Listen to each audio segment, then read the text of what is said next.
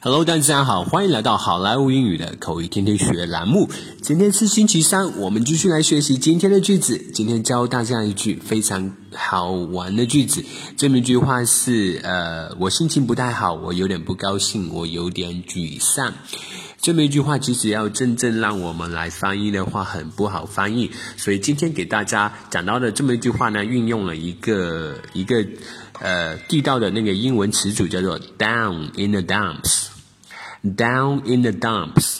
好，这么一句话，今天这么一句话是 I'm a little down in the dumps.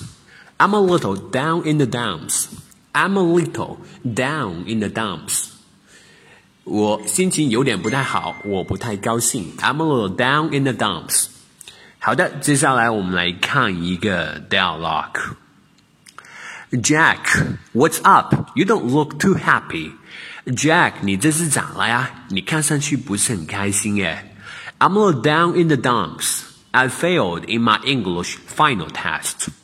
我心情不是很好啊，我期末英语考砸了。Oh, come on, Jack. You got one more shot. 没事啦，Jack，你还有一次机会呢。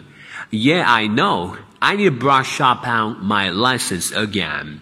嗯，我知道，我需要再复习复习。Jack, what's up? You don't look too happy. I'm a little down in the dumps. I failed in my English final test. Oh, come on, Jack.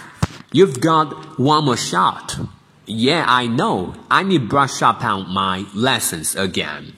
Alright, folks. That's so much for Wednesday. 更多地道英语学习资源，欢迎锁定，欢迎关注微信公众号“好莱坞英语”。我是你们的主播 Vic。